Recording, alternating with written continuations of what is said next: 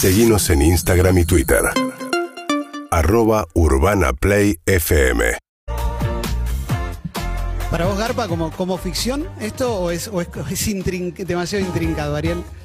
Yo creo que te, te rebotan el guion. O sea, te, te dicen, no, es, no, es mucho.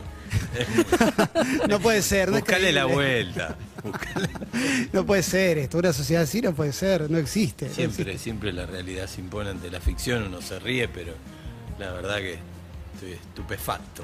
Sí, pero bueno, la, la viste venir, ¿eh? Antes, eh, cu- cuando te dijimos, che, parece que hay cadena nacional, dijiste, ¿será por esto? Y la viste, la viste. Y sí, pero Emi venía explicando antes, Didácticamente. puso muy bien en contexto todo y bueno, sucedió esto, la verdad no puedo creer. Bueno, pero esto que no empañe que tenés las muestras ahora de las clases, pero lo que te quería preguntar es, eh, ¿por qué das clases? ¿Qué, qué, qué te da a vos dar clases de teatro? Y me salvó la vida. O sea, en, en realidad el arte me, me curó las heridas, es lo que decimos siempre con las alumnas, los alumnos.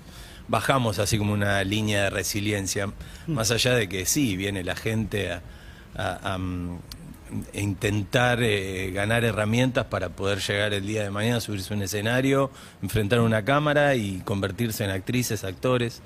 Pero más allá de eso, a mí me importa muchísimo el ser humano, más que otra cosa, y esa revolución que se genera en el ser a través del arte. Un canal de expresión que te permite decir, curar, sanar. O sea, es mucho más que decir una letra y hacer de otra persona. Sí, y siempre me pasa que llegando a fin de año, que son las muestras, estoy muy cansado y digo, el año que viene, no sé, tiro la, tiro la toalla con, con la escuela. Pero después me pasa que veo los grupos que se suben al escenario y las familias y los amigos y la, la energía que se genera ahí y entiendo que, que es imposible dejar, eh, o sea, alejarme de ese lugar porque veo que, que hay muchas personas que a principio de año tienen inconvenientes con, con inclusive decir sus nombres frente a un grupo y después terminan pegan- pegando unos alaridos arriba del escenario, convirtiéndose en otras, en otros. Es impresionante lo que, lo que se genera ahí. O la misma familia se acerca y te dicen gracias, gracias, gracias porque vienen contentos, vienen felices, viene gente de todos lados. ¿eh? Santa Fe, de buenísimo. zona sur, yo estoy en zona norte. Sucede, eh, hemos escuchado un montón de veces eh, ge- gente que le dicen, "Ch- yo soy muy introvertido, tenés que hacer- andar a clases de teatro, no sé qué. ¿Vos te das cuenta cuando llegan quién viene por eso y quién dice, no, yo quiero ser actor? Y el que es- en el medio del camino cambia y dice, empecé por esto, Sí. pero se me dio vuelta. Y el 80% viene por, por, eh, por curiosidad y por cuestiones propias de, arrastre de sus propias vidas. Y vienen profesionales y, también que te dicen claramente, yo no quiero ser actor, no quiero ser actriz, ya estoy muy bien con, con lo que hago, pero me falta tal cosa o me pasa tal cosa. Y después los ves recontracebados y pidiéndote más letra, más personaje y otra obra y otra más. Es hermoso para mí, lo deberían hacer desde pequeños. Está buenísimo, está Lo buenísimo. deberíamos hacer, sí, sí, está genial, la verdad que sí. Matías, ¿estás ahí? Vi que Tengo levantaste una la mano. pregunta, sí, tengo una pregunta que tiene que ver con esto y que vincula de alguna manera con la, con la Copa, ¿no? Que eh, lo vemos a Scaloni, a Scaloni también, eh, sos como un técnico para ellos también, eh, y es en la gestión de las emociones, eh, la presión de la familia, eh, el entorno y el protagonista ahí en escena, ¿no? El que tiene que salir a la, a la cancha, que es, que es un escenario, que es una muestra. Eh, ¿qué, se le dice, digamos? ¿Qué- ¿Cómo se gestionan las emociones y la presión que pueda llegar a sentir? ¿O no hay presión? Una vez que, que el actor, la actriz llega a la muestra de fin de año, ¿ya está? ¿Es todo disfrute o, o hay una cosa No, que vos sí. tenés que coacharlo antes de salir? Sí, Mati, viste la otra vez cuando mostraban las cámaras a Scaloni con Pablito Aymar que se estaban desarmando y uno entiende inmediatamente esa emoción, ¿no? Salvando las distancias, ellos están con una responsabilidad enorme, somos este, un país detrás de ellos, pero digo, nosotros también tenemos esa responsabilidad por un ser humano, ya para mí tener la responsabilidad sobre un ser humano ya es un montón. Y, y tener de varias personas que vienen y se preparan y que se ponen en juego tantas cosas, porque pareciera ser que solo vienen a, aprender a subirse un escenario y entender una obra de Shakespeare, no sé, y de repente eso se transforma en algo más profundo que tiene que ver con el no poder decir tal cosa en un momento de tu vida que después te hizo enfermar porque a la larga creo que terminás enfermando cuando no decís. Y la verdad es que uno tiene que manejar un montón de energías, un montón de psicologías y emocionalidades muy diferentes dentro de un grupo eh, que, que es bien complejo. Entonces, la verdad es que cuando se llega a este lugar de como la prueba, ent- entre comillas, la muestra, vos les hablás, les decís, sean felices, jueguen, diviértanse, porque hay que volver a las fuentes. Hay que volver a ser una niña, un niño, a jugar y divertirnos sin prejuicio, que es lo que nos pasaba cuando éramos chiquititos. Eh, pero sin embargo estás ahí afuera y no podés hacer nada para entrar y salvarlos, entonces estás como bastante, yo por lo menos me pongo, me hago, me hago carne de todo lo que sucede, de la luz, del, del sonido, y después finalmente es, es una fiesta, inclusive esos errores también se utilizan para que la cosa vaya bien y no pasa nada, se visibiliza, se cuenta y no pasa nada. Y eso lo podés aplicar cuando actúas vos, porque tengo la sensación de que cuando actúas hay una, hay una parte recontra tuya, es obvio que hay, digo, el cuerpo y demás, pero Sí. no sé, como que yo veo tu actuación con un componente lúdico muy grande. Sí, sí, porque, porque realmente eh, si te empezás a alejar del juego, que es lo que tenés que hacer cuando actuás, empezás a solemnizar y empezás a estar como más aca- acartonado o más mecánico, si se quiere, y no tan adentro de la emoción de ese personaje. Yo trato de aportarle lo que sí yo tengo en mi vida, que es mucha sensibilidad. Y esa sensibilidad se la doy a todos mis personajes. ¿Tenés mucha o demasiada? Bueno, demasiada. No, te pregunto por si lo padeces un poco eso. Sí, lo, lo padezco, lo padezco porque, viste, de- de- de- no sé, soy capaz de ponerme a llorar en cualquier momento, en cualquier circunstancia, o me hiere cualquier cosita mínima, por ahí están pasando un montón de cosas fantásticas dentro de la escuela, ponele, ¿no? Con ciento y pico, ciento y pico de alumnos que están todos felices, pero hay uno que me pone medio cara de traste y ya me pongo mal, y me derrumba todo, toda la felicidad que me dan los otros ciento y pico. Es un, es un montonazo. Es, un montón. Y entonces, para cuando, cuando pues, estuviste en como mucho, mucho producto también que le fue muy bien, digo, a la vez cuando hay algo muy positivo también, me parece que como que es lo mejor de la vida, ¿no? Digo, metes un hit y es el. el Sí, yo no- igual no pienso nunca en eso. ¿eh? Después termina pasando que, bueno, uno tiene la suerte o el privilegio de que de repente caíste en proyectos que terminan siendo algo recopado, que le van muy bien. Pero también estuve en proyectos que le fue muy mal o que no fueron tan copados. Este, pero yo voy y lo hago con la misma pasión, el mismo amor y la misma entrega este, que, que en otros proyectos por ahí no, que no les va tan bien. Después tengo suerte, también tiene que ver con la suerte, ¿no? Bueno, de hecho, venís de, de hacer la segunda película de Fernán Mirás, protagonizada con Natalia Oreiro, casi muerta. Sí, sí, es muy lindo, muy lindo, muy lindo porque además eh, conocí a, eh, a Fernán Mirás que no, no había trabajado con él y además de todo su talento y del tanguito feroz inolvidable, porque yo digo, boludo, yo tocaba la bata, tenía mi banda de rock y, te- y para vos, para nosotros eras nuestro ídolo. era tanguito feroz, era lo más. y se cagaba de risa. Y digo, más es allá de eso más me... gracioso que hay, aparte. Fer, Fernán, sí, ¿no? Y, sí. y pará, tocás la bata, subiste Sí. a tocar con Santi motorizado. Hablame de eso porque Ah, también te metiste. Una Por favor. locura, Mati, viste, eso es tremendo, esas cosas que, que te pasan que no la podés creer. Claro, porque él hizo la música de- del restreno de Ocupas y lo invitó a Bruno a tocar y a mí también me invitó a tocar, invitó a algunos chicos. Y yo fui, me tiré de palomita, le dije, boludo, me da como cosa tocar, digo, si querés te hago esta pantomima del bailecito. Eh, y lo hice, hice, hice. Hice las dos cosas. Medio que amagué a tocar y después hicimos la pantomima. Y estuvo genial. Y después a la salida del teatro me quedé casi con todos los que fueron al teatro sacándome fotos y fotos y fotos. Mi familia ahí esperándome. Digo, ya vamos, eh, ya vamos. ya vamos. Y- Fue maravilloso, la verdad, que sentí un poco el sueño del pibe de tocar para un marco tan importante, ¿no? Y eso, eso fue hace un año ya de, de ese coliseo con, Sí. con Santi Motorizado. Por ende, hace un año también de que volvió Ocupas. Sí. Y que volvió Ocupas con todo lo que trajo que vuelva Ocupas. Digo, ahora que pasó un año, digo, ¿qué, qué te quedó de esa vuelta y de todas esas historias nuevas? Y encima ahora hace poco la pasaron por TV Pública. Es verdad. Eh, No, bueno, me queda, me queda la sensación de haber estado dentro de una pintura perfecta, ¿no? Como esa genialidad de un, de un Picasso, ¿viste? O algo así, este, que, que va ganando mayor trascendencia con el paso del tiempo y se va valorando de otra forma. Y también mi madurez, mi adultez me, me permite ver a través del tiempo cosas o descubrir cosas propias o mismo de la obra en sí. Y también el, el- el fenómeno este de que cautive un público de estas generaciones de la misma forma que en aquella época, en los 2000, eh, porque hoy pibitos de 14, 15 o familias, viste, que te paren y te pidan una foto, decís, es loquísimo, no lo puedo creer, porque en el medio pasó mucha información. Muchísimo.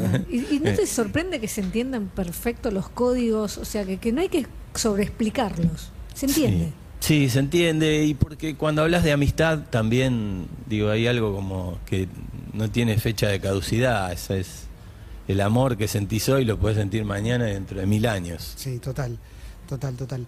Pero también hay otra parte tuya que a mí me interesa particularmente, que es la parte que escribís. Digo, que, que, que escribís, que participás en guiones y demás. Qué locura. Quiero ir a... Quiero ir muy arriba, pero Porque nada de lo que hago me lo puedo creer. Es que me mata no, tu no me puedo creer, no me puedo creer que actúo, no me puedo creer que doy clases, no me puedo creer que escribo, o Y- que no me podía creer que tocara la bata tampoco en, en aquel momento. ¿Y con el Eternauta qué onda? ¿Qué, qué hiciste ahí? No, bueno, es algo.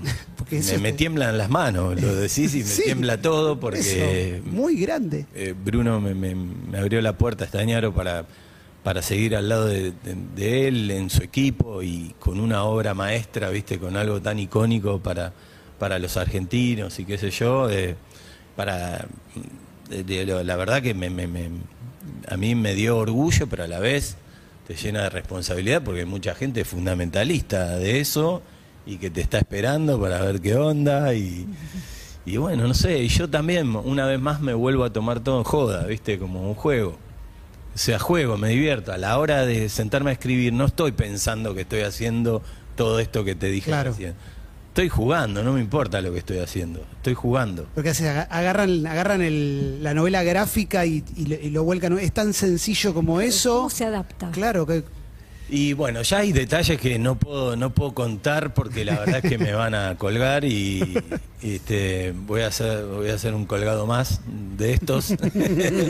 Eh, eh, y, y no, no, no puedo hablar de, de esas cosas, viste, qué sé yo, no, no quiero entrar en detalle, no me quiero mandar una macana. Está pero bien. estamos muy contentos. No, también metiste un gallo para Esculapio, ahí también escribís, ahí, ahí, Sí. ahí escribiste.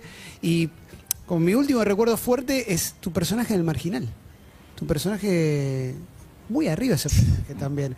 Ahí, ahí, ahí podés, ahí podés entrar en lo lúdico también cuando es tan oscuro. Sí, sí, sí, porque a pesar de ser em, a veces seres que no tienen tanta luz como me tocó con otros, eh, también en sí sigue siendo un juego, sigue siendo un juego, un juego más arriesgado tal vez, en donde hay un precipicio más cerca, eh, pero que se puede, se puede también y se puede ser serio y se puede ser responsable a la hora de contar una historia que tenga que ver con el amor también y con el amor este, dentro de un contexto de encierro en donde está muy mal visto quizás este, sentir amor por una persona del mismo sexo y encima policía.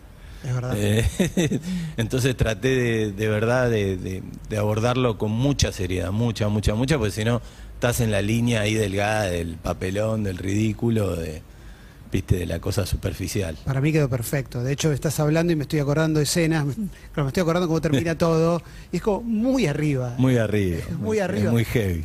Y eso, y eso no, no- digo, ¿no te afecta un poquito el- cuando graban una escena muy arriba? Digo, no, no, no te volvés a tu casa como, no, no puede ser lo que hicimos. Sí, sí hay una sensación de vacío, de no sé cómo explicarte, pero como que estás energéticamente, yo le doy mucha bola a esto de, de los campos energéticos. Energéticamente no llegas de la misma manera a tu casa, obviamente.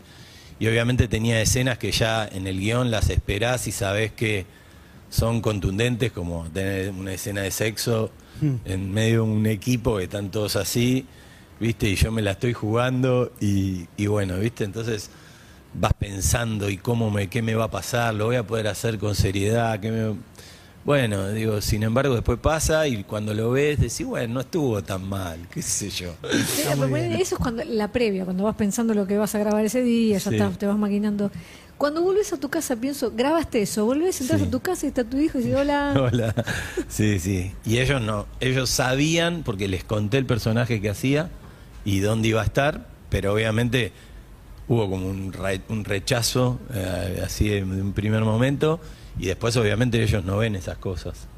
Eh, y, bueno, no vieron nada, pero saben que hice algo que la gente, que los adultos me lo, me lo dicen, porque inclusive estuve- nos tocó este año estar en España y nos pasó que gente, eh, los españoles estaban muy fanatizados con el marginal y me paraban para saludarme por el, por el programa, por, por- por el marginal y los chicos ahí empiezan a tomar conciencia de que te están saludando por ese personaje que vos les contaste que ibas a hacer y que no vieron y que les dio rechazo. Y que todavía no puede.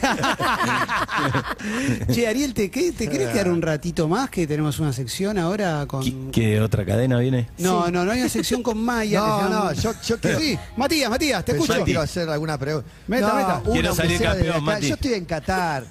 Yo estoy en otro planeta. Sí, tráeme la copa, me dicen a mí. Yo No, te llevo no, chocolate, la pero- copa te la lleva Leo. Yo no puedo hacer nada por, por ustedes. Yo te quiero preguntar. ¿Quién es el más poronga de esta copa? ¿Quién es el negro Pablo? El negro Pablo es un Neymar, es un Cristiano Ronaldo. Quiero, quiero, quiero tratar de meterte Copa del Mundo a la. Y para mí Messi, digo la obvia. Messi, pero fuera de Messi para mí es Scaloni. Scaloni es el más poronga y el más cojudo y el más todo porque porque lo mataron, lo asesinaron, lo ningunearon y lo mearon terriblemente y el flaco está ahí y mete cambios y no le tiembla el pulso y está seguro y tiene un equipo de pibes ahí como Pablo Aymar, Samuel, que son campeones de todo, que se los subestimó mucho, son flacos que tienen el ADN ganador y, son re argentos, así que nunca vi un técnico así llorando, emocionado en un, en un banco como el otro día lo hacían ellos, así que los banco a muerte más allá del resultado, ¿eh? Lo digo antes que nada. Se- ¿Querés que sigamos en esta tesitura, Matías? ¿Seguimos un poquito más? De... No, bueno, yo. Que dale, dale, si Sí, querés, me eh, gusta. eh, métale. No, no, vos fijate si estás para Maya, pero y, y que se quede Ariel, pero dale, dale por ahí, sí, dale por ahí. un poquito más, un poquito más. Pero esto- es todo así. A ver. ¿Quién es el más poronga de los actores argentinos? Eh, de los actores. Y, pero voy a ser injusto, bola. Y decí Sí, uno. pero el más poronga. Bueno, no sé, Rodrigo de la Serna ¿Y de las bandas de rock de todos los tiempos? Y los Stones. ¿De las divas de la TV Argenta vos tenés, Yemi? Tengo, tengo. Divas de la TV Argenta, Sí. no sé, Moria. ¿Y quién es el más poronga de los platos de comida autóctonos argentos? Ah, me cagaste.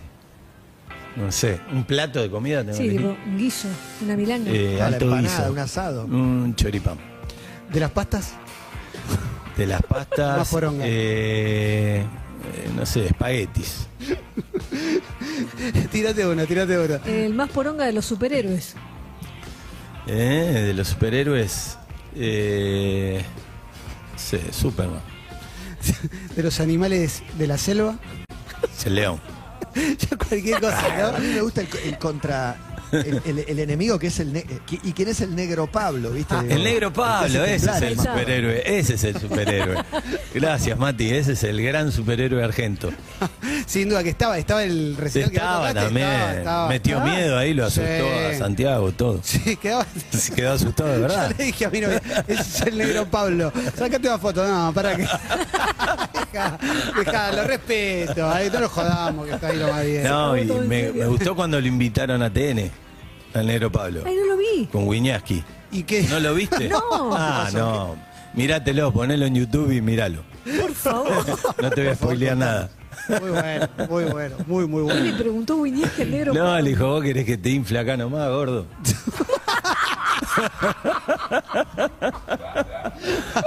Negro Mírenlo, no Pablo estoy posta. mintiendo, no estoy inventando. Solamente no maten al mensajero. ¿no? Como Qué lindo, qué lindo. ¿Qué hacemos? ¿Hacemos que entre Maya? ¿Te parece, Matías, la vez? Dale, dale, que entre Maya. Si Ariel está dulce y se queda un rato, es una maravilla tenerlo, tenerlo acá con nosotros. Que, que venga Maya, que le prometemos que no hay más cadenas, Ariel. Quiero Dale. salir campeón. Dale, dale, dale. Un- una tanda y Maya TV, dale. Urbana Urbana Play 1043. Somos la radio que ves. UrbanaPlayFM.com